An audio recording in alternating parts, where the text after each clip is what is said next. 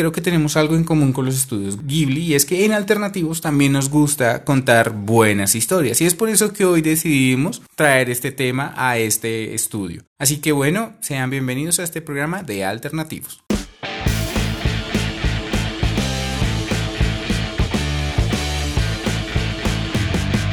Esto es Alternativos. ¡Hey! Sean todos bienvenidos a este un nuevo episodio de Alternativos. En esta ocasión tengo la fortuna de que me vuelva a acompañar la señorita Ikavi. Hola Ikavi, ¿cómo estás? Después de ya tiempo, creo. Sí, ya de algunos programas, pero bueno, eh, eh, es un placer tenerte aquí. Y bueno, eh, en especial para hablar de un tema que, que me resulta tan encantador, que, que, me gusta, me fascina, como es, pues bueno, este, todo este tema de la animación japonesa y en específico de los estudios Ghibli, ¿no? De las películas de, de los estudios Ghibli. Sí, bueno, entonces no sé por dónde quieras empezar. Podríamos hablar de pronto de la experiencia directa que hemos tenido con las películas o no sé qué películas de pronto tú recuerdas. Pues bueno, lo primero ese, sería ese primer acercamiento. como explicarles a nuestros oyentes pues qué son los estudios Ghibli y por qué, por qué han sido tan importantes como para el mundo de la, de la animación y que entiendan que traemos ese tema alternativos porque creo que tenemos algo en común con los estudios Ghibli y es que en alternativos también nos gusta contar buenas historias y es por eso que hoy decidimos traer este tema a este estudio. Así que bueno, sean bienvenidos a este programa de alternativos. Bueno,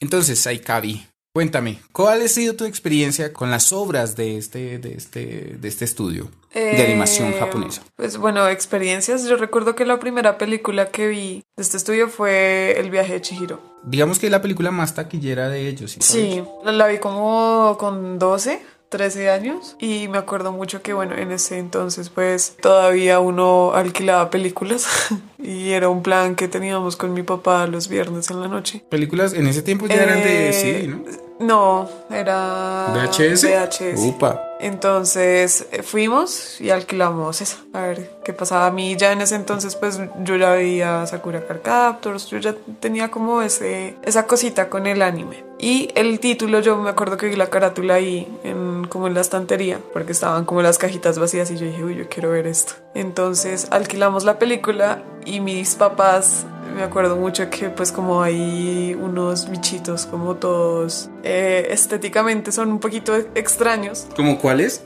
Está, por ejemplo, el sin cara. Ah, sí, el está... sin cara. No confundir con el sin hueso, es diferente. El sin cara es como un espíritu, no sé, raro, ¿no? Sí. Estaban también, pues digamos, los sapos, todos los, los trabajadores del, del hotel. Eso es como, era, yo pensé que era como un balneario, ¿no? El, el balneario, sí, tal cual, era un balneario, tienes razón. Aunque, no sé si vas a hablar de eso, pero, pero pues es por como que esa historia tiene un trasfondo un poco más denso.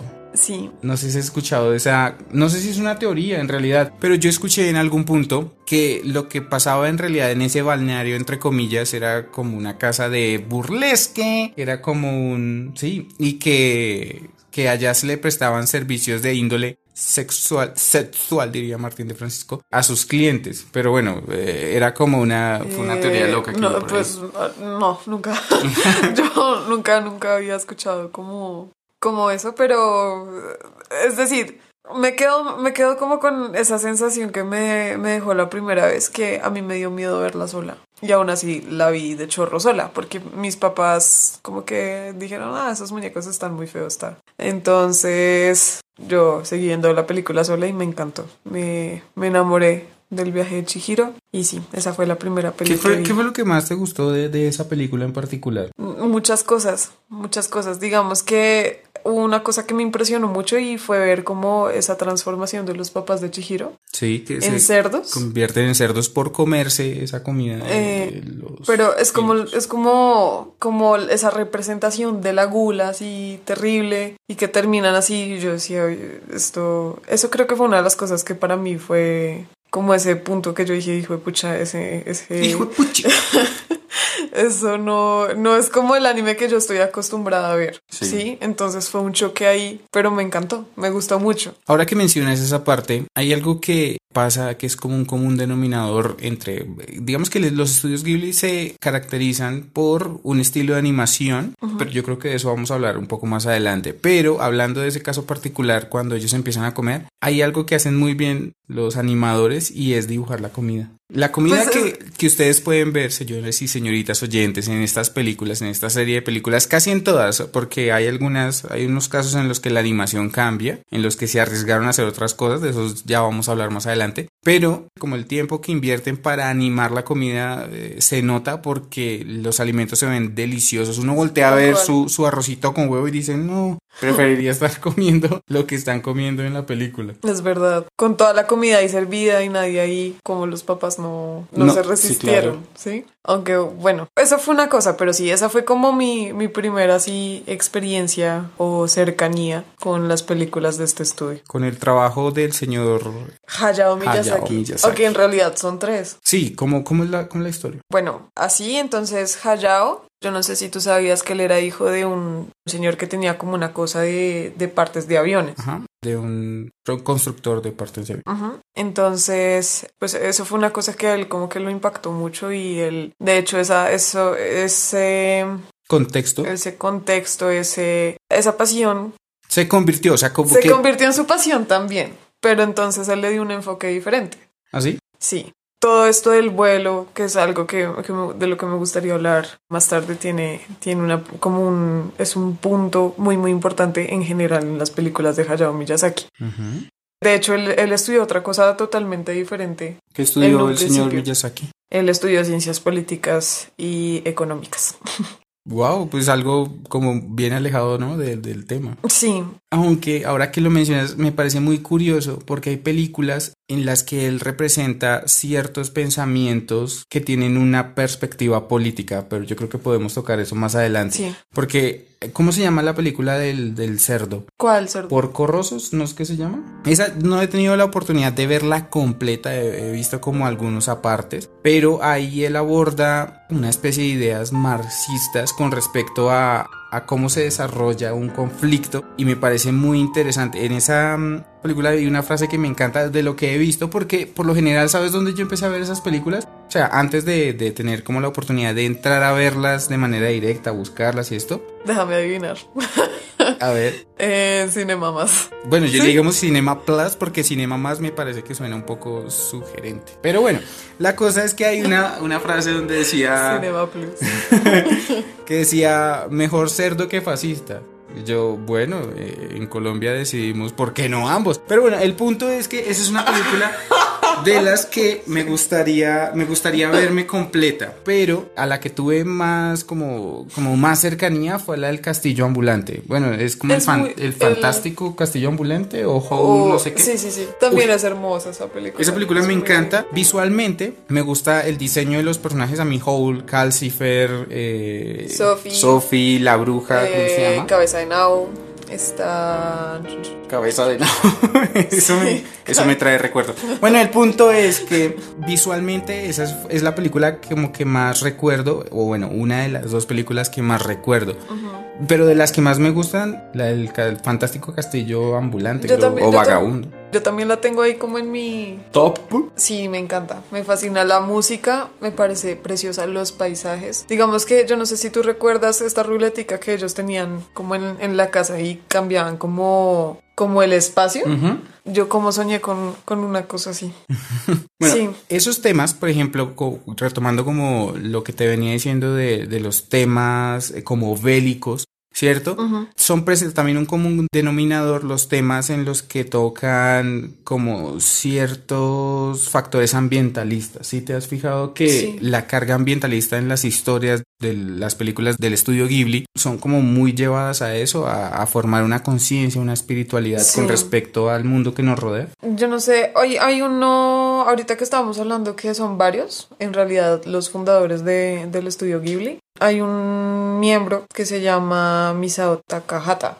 Él es director, sí, él estudió literatura francesa, pero pues él no sabe nada de animación. No hizo nada, nunca nada de animación, pero sin embargo dirigió varias películas del estudio Ghibli. Supongo que se encargaba más como de la parte de creación del guion y Exactamente. de los y personajes. respecto al guion, eh, recuérdame cómo mencionarte una cosa. Ok, ok. Él viajó a Canadá, conoció a una persona, no recuerdo el nombre, sé que se apellida Bach. Este señor, totalmente ajeno a lo que solía hacer o lo que solía hacer, el tipo plantó prácticamente un bosque, ¿Mm? él solo, y se ganó un Oscar por eso, algo ¿Un así. Oscar? Un Oscar. Él se ganó un Oscar.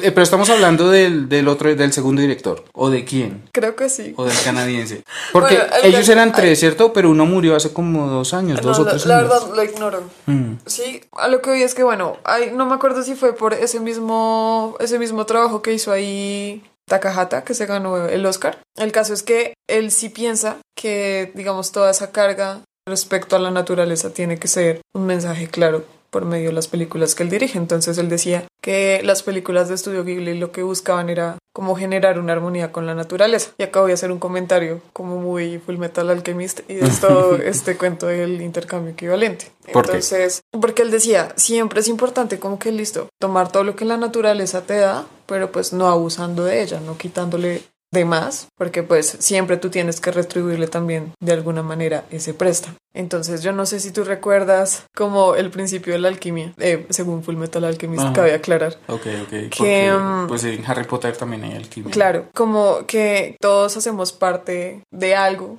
Las palabras puntualmente no, no las recuerdo como las palabras de la maestra de, de Eddie ¿Y de Alphonse? y de Alphonse, pero entonces ella decía como, bueno, encuéntrale sentido a esto. Y era algo así como, al final la respuesta era que todos hacemos parte como de un ciclo. ¿Sí? Entonces, creo que es algo que, que se evidencia mucho en, en las películas de estudio Ghibli. Por ejemplo, no sé si alguna vez viste La Princesa Mononoke. De hecho, iba a hablar precisamente de eso. Creo que es la película donde más se expresa ese mensaje que quieren transmitir. Y es otra de mis películas favoritas de Estudio Ghibli. Yo no tuve la oportunidad de verla, o sea, digamos que la vi recientemente, la he visto, no sé, unas cuatro o cinco veces. Disfruto verla. La historia me parece muy bien contada. Los personajes me gustan mucho. En la medida en que me pasa lo que me pasa con los libros, con esta película. O sea, cada vez que la veo, la veo distinta. O cada vez que leo un libro, lo leo, sí. Es una historia un poco diferente. Pero me enamoro cada vez más de los personajes porque encuentro que no se trata de definir los personajes como buenos y malos, sino que son personajes que tienen distintas perspectivas y ven una, una realidad desde, desde distintos puntos de vista. Entonces eso me parece interesante. Cuando logras desarrollar un personaje en esas dimensiones, pues la historia adquiere muchísimo más peso. Y Princesa Mononoke tiene eso. Entonces es una de las películas que más me gusta y sobre todo porque el mensaje es muy claro y es como, oiga, sí, el desarrollo es importante, pero también la comunión con, con la naturaleza lo es. Sí. Esa película también es una de mis favoritas. Por cierto, ahora que mencionaste la de, pues lo de que ganó un Oscar, los, bueno, Hayao Miyazaki, o bueno, los estudios Ghibli ganaron el Oscar a Mejor Película Animada con El viaje de Chihiro en el 2002. Fue en el dos. Ah, sí, señor. Ujú. De hecho, ahí te voy a mandar otro dato, otro dato perturbador. La película animada japonesa que más taquilla hizo fue El viaje de Shihiro. Y luego la desbancó, adivina qué película. Eh, no es de estudio Ghibli, pero ¿qué, qué te imaginarías tú que cuál fue la película? Viaje de Chihiro es de 2002. Ujú. Pero la que la desbancó hasta hace poco es más reciente, es como el 2016, Eh, mazo. Algo de Marvel por ahí. No, no, no, tiene que ser animación japonesa. Ah, animación japonesa. Sí, porque es que dentro de la animación japonesa, Madre. digamos que las 10 películas de animación japonesa más famosas, más, más taquilleras, 6 eran de estudio Ghibli. Sí. Pero ahora hay 5 porque recientemente entró Kimetsu no Yaiba y ahora está como de tercera o cuarta. Ok, creo que no, no habría llegado tan rápido allá. Pero no, no es Kimetsu. ¿O no? No, Kimetsu está escalando posiciones porque a pesar de la cuarentena le ha ido muy muy bien. De hecho, he leído muchísimas cosas. Tengo muchas ganas de ver esa película. Demon Slayer, para los que no, de pronto no, no, no asocian o relacionan eh, El esta historia. japonés. Es uno de los shonen, creo que eso es un shonen de más recientes y que ha tenido más éxito en ventas en Japón y pues eh, está escalando a nivel mundial. Entonces, si no han visto la historia, ahí se les recomienda que vean Demon Slayer. Pero bueno, ¿y cuál, cuál era la película que desbancó? Your Name. Ay, sí, señor. Claro, sí, señor, tiene esa- todo el sentido. Sí, pero entonces Your Name le había quitado ese primer puesto al viaje de Shihiro y como volvieron a lanzar el viaje de Shihiro, hicieron lo que hizo lo que hizo Avengers Infinity War. Ujú. Con, con Avatar. Avatar seguía siendo la primera hasta cierto punto y la primera vez, la primera vez que estrenaron Avengers no logró recaudar y luego volvieron y la lanzaron y ahí sí la logró superar y el viaje de Shihiro le pasó exactamente eso. Pero bueno, Your Name también es una película muy linda. Sí, así que si la, si, si la pueden ver, eh, también es súper recomendada. Eh, ahorita mencionaste algo que me pareció súper bonito, así como devolviéndome un poquito con, con lo de la princesa Mononoke. Y es el hecho de cómo tú de pronto acoges las perspectivas de los personajes según sea el tiempo y el momento. Y creo que es algo como muy intencional de esta gente. Y devolviéndome otro poquito, ellos normalmente no desarrollan guiones. Oye, sí, eso es algo que me parece fantástico, ¿no? O sea, un poco arriesgado, pero eso define muy bien el estilo de, de ese estudio. Porque crear una historia sin saber el final es una cosa sumamente arriesgada. ¿Quién le va a meter plata a una historia que no sabe cómo va a terminar sin saber si es buena o mala? Exactamente. Entonces, ahí como dato, Estudio Ghibli nunca maneja guiones. Ellos obviamente sí manejan un storyboard. Eso sí lo dibuja todo a mano Hayao Miyazaki. Que eso es otra cosa, ¿no? El estilo de dibujo, o sea, el estilo de animación es una animación tradicional. Ellos como que se han mantenido al margen de meterle mucho CGI al asunto o animación por computadora porque creen que eso, o sea, lo hacen de una manera más artesanal y eso es un sello de calidad para ellos. De hecho, la única película que han hecho así con proceso digital full fue la de eh, Mis vecinos los llamada. No me acuerdo si se llama Mis así. vecinos llama, llam- llamada o llamaca. No, llamada, llamada. Llamada. Cuando yo te decía que habían otros tipos de, de animación dentro de las películas de Studio Ghibli, yo iba a mencionar precisamente eso. Esa y el cuento de la princesa Kaguya. Que es el- la película más cara que han... que han- La que le metieron más presupuesto y creo que una de las que peor les ha ido de Y ellos. es muy linda. Sí, esa Y película es, preciosa. linda y tiene una carga como espiritual muy fuerte. Pues es, es, es eh, la representación como de leyendas de allá, ¿no? Ujú, claro, de una, de una mitología precisamente de Eso allá. más bien. Otra cosa que, que tiene una animación distinta y que yo hasta cierto punto yo dije, no, eso no es de, eso no es de estudios Ghibli. Es la película que se llama La tumba de las luciérnagas. Una película sumamente densa. Si usted, señor o señorita oyente, aún no ve esta película, yo le sugiero y le recomiendo y le aconsejo que la vea bajo ciertas características, es decir, eh, Con una mantita. Sí, con, Eh, con un de- chocolatico cerca para que le suba un poco la energía, porque es Un una, es, un- es una película que agota sentimentalmente. Sí, es. Pero es muy bonita, triste. es muy bonita. Si yo pudiera tener una máquina en el tiempo, viajaría a ese momento y les llevaría unas hamburguesas a esa niña. Sad face. Yo no lloré con esa película, pero sí me dejó un, un sentimiento como muy. Una sensación más bien. Una sensación muy. Muy especial. Pero pues no es, no es raro viendo películas de estudio Ghibli, en realidad. No, no, pero en especial esta es muy triste, porque Es por ejemplo, triste. uno ve la película, o bueno, la película de la mascota emblemática de, de Estudio Ghibli, que es Totoro, Sí, o Totoro, o como le quieran decir, eh, se llama Totoro. Mi vecino Totoro, o Mi vecino Toreto, como vino un meme por ahí recientemente. La cosa es que uno ve esa historia, cuando yo vi esa película me llegué a afanar, me llegué a preocupar porque yo pensé que algo malo le iba a pasar a la hermanita. Pero pues finalmente, o sea, todo fue como bueno, esa película me parece sumamente tierna, mágica, es decir, Es linda. Creo que ese señor, o bueno, ese estudio, las personas que trabajan ahí, tienen una imaginación prodigiosa. Porque Sí. los mundos que crean, digamos que no son tan desconectados de la realidad. Esa, a, a mí me resulta como una invitación a imaginar un poco más. Sí. Y me pasó con La puta, es decir, puedes censurar eso. O, eh, pero es esa, esa se llama, se llama así Sí, la película, se llama de un- hecho- de El hecho- Castillo en el Cielo. Ajá, de hecho dicen que esa película por el nombre desafortunado al, a la- al que tiene en, En la español. traducción al español se volvió un meme porque pues es muy difícil, o sea, listo, llega un punto en el que uno ya dice, "Ah, voy a dejar la pendeja Voy a dejar el chiste fácil.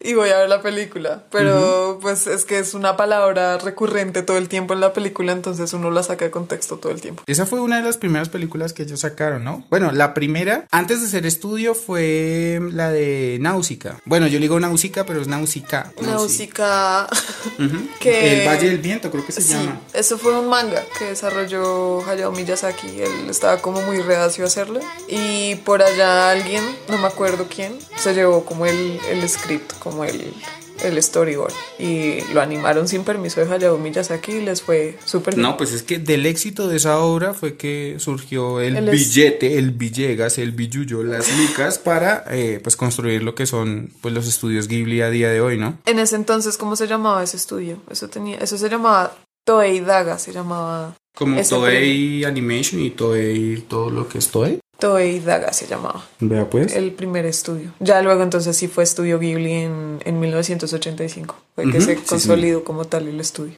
¿Qué otra película recuerdas tú de los estudios? Eh, es que no me acuerdo de los títulos así como... ¿De qué van? Y, y yo ahí No, o sea, sí me acuerdo, sí me acuerdo, pero no sé si estoy diciendo bien el, nombre de los títulos. A ver, Está Arrietty. Arrietty, yo le digo. Arrietty. Que esa es... Arrietty. La Arrietty. Uy, la Rieti. No, Arrietty. Yo le digo Arrietty en el mundo de los diminutos, ¿no? Sí. Fascinante esa película también. Está... ¿Sabes cuál? ¿Cuál? Kiki, aprendiz de bruja. Es muy linda esa película. Kiki, No, Esa también me gusta, pero hay. ¿Por qué mencionó Kiki después de Yo no he Arrietty? mencionado una de mis películas favoritas. A ver. La de Poño. Ponio. Poño sí. es hermosa, esa película es muy bonita. ¿Sabes cuál me gustó en ese estilo? Así como que me generó mucha ternura, a pesar de que trataban un tema como complicado, la de los mapaches. La de la guerra de los mapaches. Ujú. Pues es como un, es como un, una tragicomedia. Esa me, me gustó mucho. Pero cuando mencionamos como esas, digamos, la película de Kiki, la película de Arrietty, de Ponyo, el común denominador de las películas de Hayao Miyazaki, de los estudios Ghibli, es el cómo representa a la mujer. Que casi todas son heroínas. Sí, y es que, no sé, todas son todas son heroínas. mujeres sumamente valientes, son inteligentes, como que todos sus personajes son, son de esa manera y, eso me gusta mucho porque pienso que es una excelente, un excelente material para mostrarle a las niñas, a los niños y que en realidad, en alguna entrevista le, escuché decir al señor Miyazaki que en realidad las, sí, las niñas no necesitan eh, un héroe que las salve, lo- necesitarán a lo sumo un compañero, una amiga, porque pues tanto niños como niñas pueden ser héroes o heroínas. Entonces eso me parece muy bonito. Me parece que exaltar como ese papel de la mujer a través de sus obras ha sido una contribución enorme, pero me gusta que lo hace de una manera legítima, tierna, resaltando valores que pues sí, que yo veo que son sumamente importantes dentro de la mujer. Me encanta cómo desarrolla los personajes femeninos Hayao Miyazaki, sobre todo en una cultura en la que tradicionalmente, por ejemplo, es que yo he visto muchos anime donde los personajes femeninos son pues pésimamente desarrollados. Inserte aquí No sé, Naruto, inserte aquí. Sakura Haruno. Entonces, Lo siento. Sí, no, no es que odiemos, a- pero fue un personaje, por ejemplo, mal desarrollado en una historia como Naruto. Pero bueno, ya dejo el, el- el Pero- fandom con respecto a- a- al señor Miyazaki. Pero, ¿sabes qué me parece bonito y rescatable todo lo que estás diciendo? Que sí, la mayoría de las heroínas son- son chicas, pero que son niñas. O sea, niñas o si acaso adolescentes. Bueno, la princesa Mononoke ya era una sí, adolescente, adolescente. mujer, pero pues es que esa fortaleza que expresa esa mujer, oh, Dios mío, qué, qué cosa tan potente. Sí, y es que es que es como a, mostrar esa determinación, ¿cierto? Como esas convicciones tan como tan fuertes, ¿sí? Y vuelve atrás con todo el cuento de la de las de las perspectivas según según los personajes. Por ejemplo, en esta película de la princesa Mononoke estaba, yo no me acuerdo cómo se llamaba, Lady Osuna se llamaba. Sí, era Lady Osuna. El de la negrita de los ojos claros, de los ojos raros. Es que no me acuerdo cómo se llama, pero dejémoslo ahí. No Sí, sé, es que no sé. Pero dejémoslo, no sé. digamos la antagonista. La antagonista entre comillas, pero pues en realidad ella lo que estaba haciendo era proteger a su pueblo. Sí, y tratar de desarrollarlo industrialmente, por decirlo de alguna manera. Aparte porque ella acogía a leprosos y prostitutas, ¿sí? Y les daba como una oportunidad de camellar, pues, de otra manera. pero bajo pues su, su libertad porque claro. ellos eh, no eran como tal esclavos ni nada sino ellos bajo su propia decisión estaban ahí Em, recuerdas lo que te dije del vuelo Sí. el vuelo Ay, hay una película de esas, ¿no? ¿Cómo se llama? de hecho ahí en, en- esa película el, el héroe es un chico De hecho, eso es una, es como una historia biográfica, ¿no? Si estamos hablando de la misma película, esa se llama Joder, madre cómo se llama se levanta el viento Se levanta el viento, esa es del 2013, ¿no? No sé qué año es Sí, pero es, 2013. es es reciente Hay una cosa con, con, esto del vuelo y es que, bueno, por ejemplo, en Kiki, por ejemplo, en... Ah, bueno, en esta película Se levanta el viento, en El Castillo Vagabundo. En Náusica. En, en La Puta. Náusica. que en realidad se llama Castillo en el Cielo, ¿no? El Castillo en el Cielo. Eh, que no confundir con el Castillo Ambulante, que es el fantástico Castillo Ambulante o la historia de Hall, una cosa así. Sí. Porque es o que Castillo Vagabundo. El Castillo Vagabundo, eso es. Todo este elemento del vuelo es como una, es como una metáfora. Sí. A ver. Lo que iba Hayao Miyazaki con esto y que pretende meter mucho en las películas es que el vuelo cumple como ese aspecto de que demostrarle a las personas que siempre hay una manera diferente de ver las cosas, como de otras perspectivas. Entonces, cuando tú alzas vuelo, tú cambias tu vista, ¿cierto? O cambias, ¿cómo decirlo? Como el, el, sí, la visión de las cosas. Entonces, es como también ese paso hacia la madurez, como este paso del vuelo, por ejemplo, lo que pasaba con Kiki, que ella, pues en todo su proceso de convertirse en bruja, ella sentía que no. Y llegó un punto en el que simplemente dejó de lado eso y se, se dedicó a crecer realmente como una niña bajo otro tipo de cosas, bajo otro tipo de propósitos y se, se dio cuenta que realmente no todo radicaba en, pues, en convertirse en una bruja. Y no le faltó el vuelo como bruja, sino el vuelo de, de pronto ver que necesitaba era pues permitirse otra cosa. Sí, no sé si me enredé mucho diciendo eso, pero pues era lo que, lo que quería decir respecto Y creo que a eso. todos esos mensajes están presentes en, en las obras de, de, esta, de estas personas, de este grupo de animadores japoneses. Y de ahí va el nombre, ¿no? El, el mismo Ghibli hace como referencia a unos vientos que están como llenos de arena y que vienen de cierta parte del mundo. Son como los nuevos vientos de la animación en ese tiempo cuando crearon el- lo- los estudios. De, de dónde viene el nombre, ¿sí? Y, es esos, ese nombre, italiano. y ese nombre lo pusieron a unos motores italianos de avión. Los Caproni. Ah, sí. Lo que pasa es que en esa película del viento se levanta, pues como es una historia biográfica, el personaje admiraba a un, a un diseñador, creo que era italiano, y luego él se, él empieza a desarrollar como sus aviones, pero lo hacía más como por, porque amaba eso, amaba el diseño de estas aeronaves, las admiraba. Entonces, pues sí, le dio mucha tristeza saber que esas, esas creaciones suyas estaban siendo usadas para la guerra. Entonces, los estudios Ghibli tienen dos, dos, dos temas principales de los cuales han, han abordado desde distintas perspectivas, que una por la parte, una parte es digamos toda esta parte bélica, toda esta parte de guerra, ¿cierto? Sí. De conflictos, y la otra parte es como esta parte ambientalista, Sí. donde, donde sí, como hay una conexión como más natural, más espiritual, y eso finalmente es fascinante. Entonces, pues bueno, aquí yo quiero aprovechar para enviarle pues un saludo a un par de oyentes fieles que son Chris y Charlie. Mientras estaba haciendo este programa pensé mucho en ustedes, así que les mando un saludo eh, enorme. También un saludo a la señorita Enid, que sé que es una fan enamorada de las historias de Estudio Ghibli, así que bueno, eh,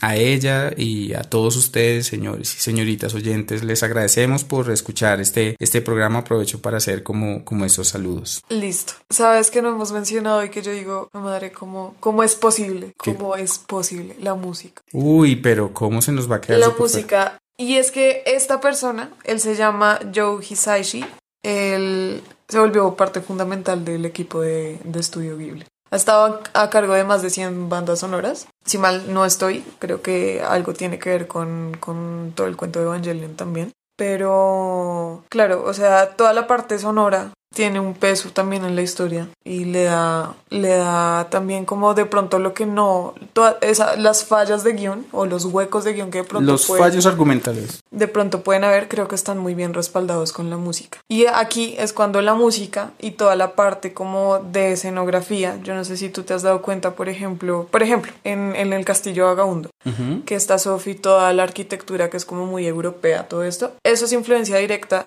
del otro director, no me acuerdo cómo se llama, de Misao.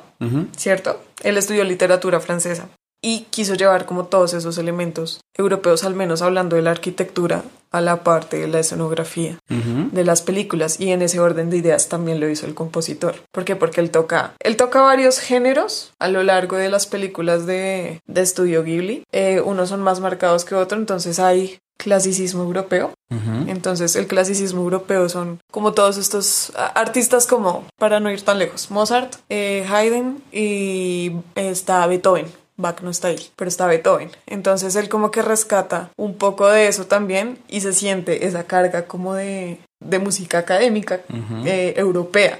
También hay, hay música tradicional japonesa, sí, como eso también, eso lo escuché mucho, fue por ejemplo en el, pero ahí no estaba él, y sin embargo estaba musicalizada, el cuento de la princesa Kaguya. Sí, iba, iba a decirle precisamente eso. Sí, como la presencia del shakuhachi, del koto. Hay un género de música que se llama gagaku, que es como la música elegante tradicional japonesa.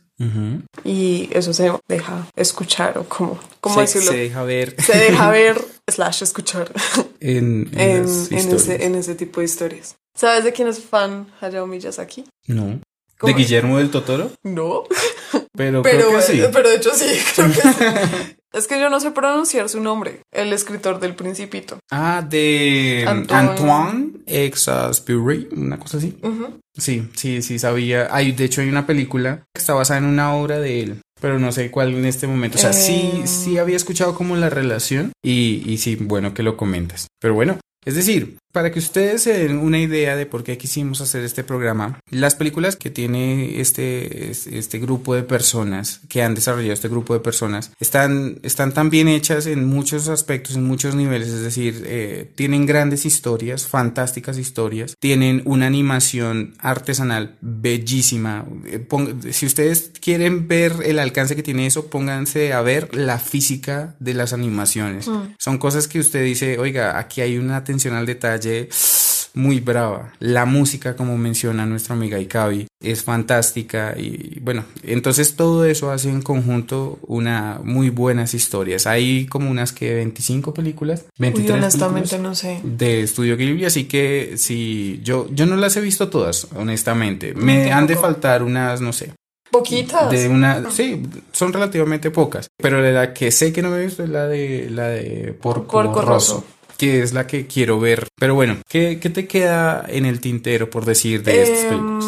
O bueno, de este de estos estudios. que me gusta mucho el cómo estas personas buscan hablar de ciertos temas un poco densos, pero no lo hacen como en, en un sentido tan literal, sino que se van hacia las metáforas. Por ejemplo, es que creo que es como el referente perfecto. Castillo Vagabundo, cuando Howl se convierte como en esta bestia y todo, eso es, eh, según, según una entrevista, es como la representación de, de muchos problemas como emocionales o como cosas mentales. Se, como que se traducen a ese tipo de cosas, a ese tipo de transformaciones, a ese tipo de, de cambios, ¿sí? Con el, el que finalmente el personaje tiene que lidiar y al final como que abraza eso y, y simplemente como que sigue adelante. Eso me parece muy bonito. Ahora que mencionas eso, entonces debo pedirte obligatoriamente cuáles son tus películas favoritas. Quiero que me des tu top 3 de películas favoritas. es muy difícil.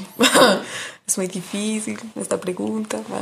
Eh, Si quieres yo- empiezo yo. Sí, por favor. No, sí, no sé. Pues es que igual, es que tengo muchas favoritas. Pero no, mis favoritas son, sin, sin digamos que, En- ah, bueno, en- sin orden específico. Listo, ok, está Sí. bien, te lo acepto porque lo voy a usar. Por cuestiones de que me, me metieron como en el mundo de las películas de, de Estudio Ghibli y esto, aunque la historia me parece fantástica y la animación como que me, de verdad, fue como un, un abrir de ojos. El viaje de Chihiro es una de mis favoritas. Ok. Eh, Poño, me encanta Poño. Me es encanta. bonita, es, es linda. Poño, Poño. Sí, no, es hermosa, es hermosa esa película, me pone muy buen humor. Toda como la vida marina vista de esa manera es, es, es muy linda. Como que yo no conozco el mar y mm, no sé, como que ver esa película es como una cercanía con el mar que no tengo y, y me gusta. Y la tercera sería, no sé si El Castillo Vagabundo, es que me gusta mucho también, pero me gustan muchas películas. No hablamos de Haru, la de la, la chica que, mm, que se va como con un gato al reino de los gatos. Ay, esa película es muy chévere Esa porque película es bonita. eh, está también el- el- eh, la historia del señor gato. O sea, Mm. Ahí como para adelantarles algo y no hacerles mucho spoiler. Hay una película sobre una chica que quiere ser escritora y tiene pues a un amigo que es violinista, ¿no? Eh, Susurros del corazón se llama esa película. Y entonces resulta que esta chica escribe una historia donde el protagonista es un gato. Y luego hay una película donde el protagonista es un gato. Y la gente asoció, yo no sé si eso lo han confirmado o no, que en Eh. realidad ese gato es el protagonista de la historia que está escribiendo la chica. Así que si tienen la oportunidad, véanse las dos películas seguidas y, y ahí van a ver como la relación que hay. Puede que de pronto no, no hemos prestado como mucha atención a ese tipo de detalles y pase lo que pasa como con Pixar. Por ejemplo, en Monster, Monster Inc. salen como los juguetes de Toy Story y así, puede ser. Puede que estén relacionadas de esa manera. Pero bueno, voy a darte mi top, mi top 3. Pues, en realidad no tiene ningún, ningún orden porque, ah, bueno. Ah, la vez sí. princesa Mononoke. No, sí, ah, pero, pero porque están, uy, bueno. Es que me gustan mucho. Yo- no, en- no, no, es decir, en eh, mi top 3 en mi top también 3, la en princesa mi top Mononoke. 3, entonces ¿a cuál sacarías? No, es que no puedo. Eh, Ani. Entonces no es un top 3. es Pero bueno. un top, top, es un top igual. Bueno, ok, yo pondría a El viaje de Shihiro definitivamente me gusta, es una, es una película que cada vez que la veo la veo distinta y me gusta, me encanta eso. En el top 2 yo meto a la princesa Mononoke porque el tema me encanta y los personajes me parecen fascinantes. Todos, todos esos los personajes principales y hasta secundarios me parecen fascinantes. Y este viejito. El que es como medio, ana, sí, medio estratega, me encanta ese personaje a pesar de que al final es como malo, pero entre comillas, me, me gusta mucho. Avaro. Y eh, en el primer lugar está El Castillo Vagabundo. Definitivamente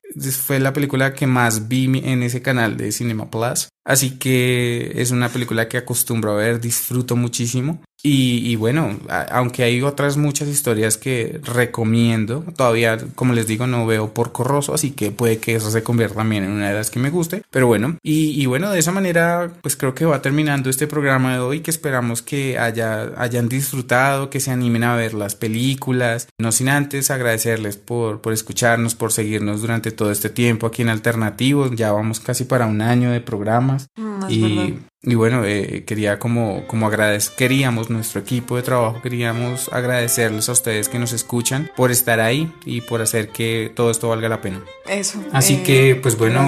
Aikavi, fue un placer tenerte aquí de nuevo hablando de este tema. Se nos alarga un poco el tema, pero eh, el tiempo se pasa rápido cuando uno se divierte. Es verdad, es verdad. Bueno, muchas gracias por la invitación. Me gusta mucho poder hacer parte de. Y nada, pues Gracias. Bueno, eso fue todo por el día de hoy en este capítulo de Alternativos. Nos vemos el próximo jueves. Chao, chao. Bye. encontrar a muchos amigos y ganas de viajar.